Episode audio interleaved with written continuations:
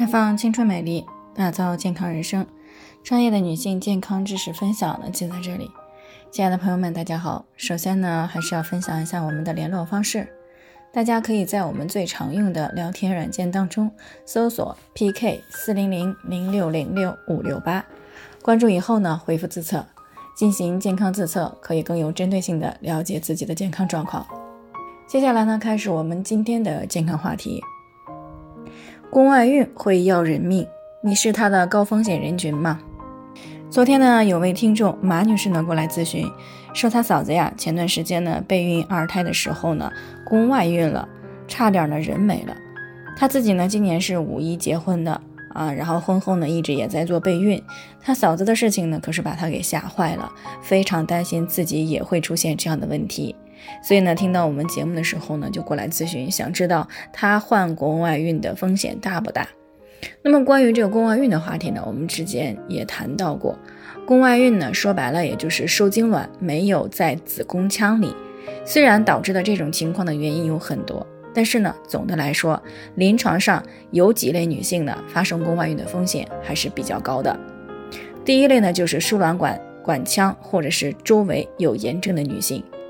那比如说阑尾炎造成穿孔以后呢，可能会形成阑尾脓肿，或者是累积到右侧的输卵管，导致了输卵管的粘连、蠕动障碍，从而呢也就堵住了受精卵通向子宫腔的道路。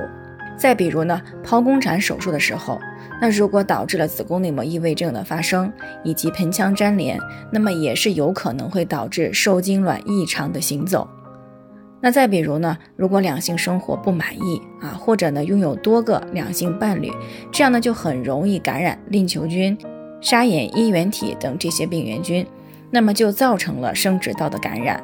如果没有及时的去处理好，那么就有可能会上行感染到盆腔，造成输卵管的堵塞。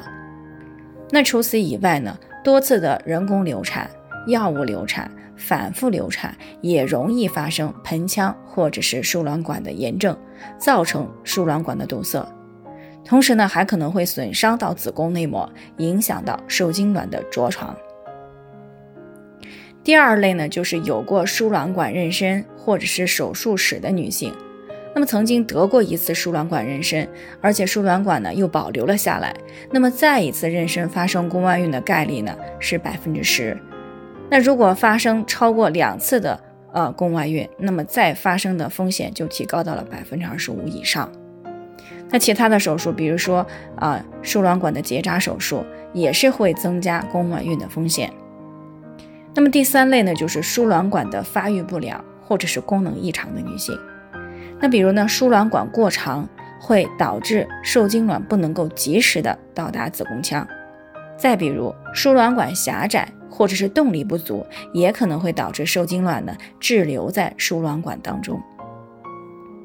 此外呢，像这个内分泌紊乱呀、焦虑呀、应激等这些精神因素呢，也会导致输卵管的运送功能的异常。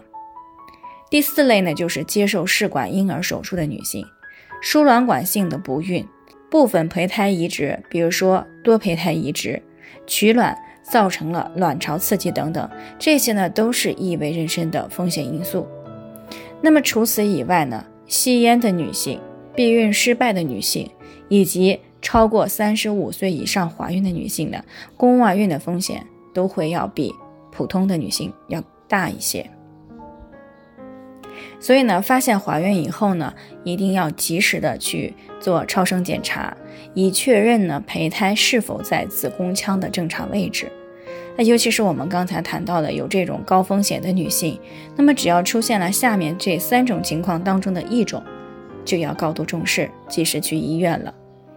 第一种呢，就是月经迟到四周以上的；第二种呢，是出现不同于正常月经的出血；第三种呢，就是存在逐渐加强和有按压痛的腹痛，啊，而且呢是位于盆腔附近。还有可能会出现恶心、呕吐，有强烈的变异感，或者是下腹部以及肛门的坠胀感。那么当然了，最好是只要是月经一推迟呢，都要啊做一下是不是怀孕检测。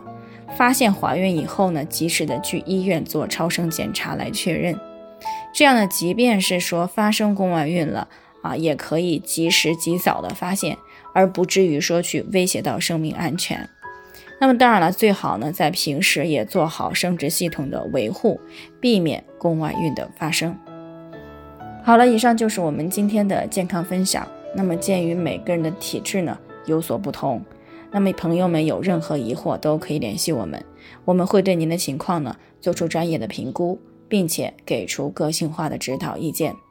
最后呢，愿大家都能够健康美丽常相伴。我们明天再见。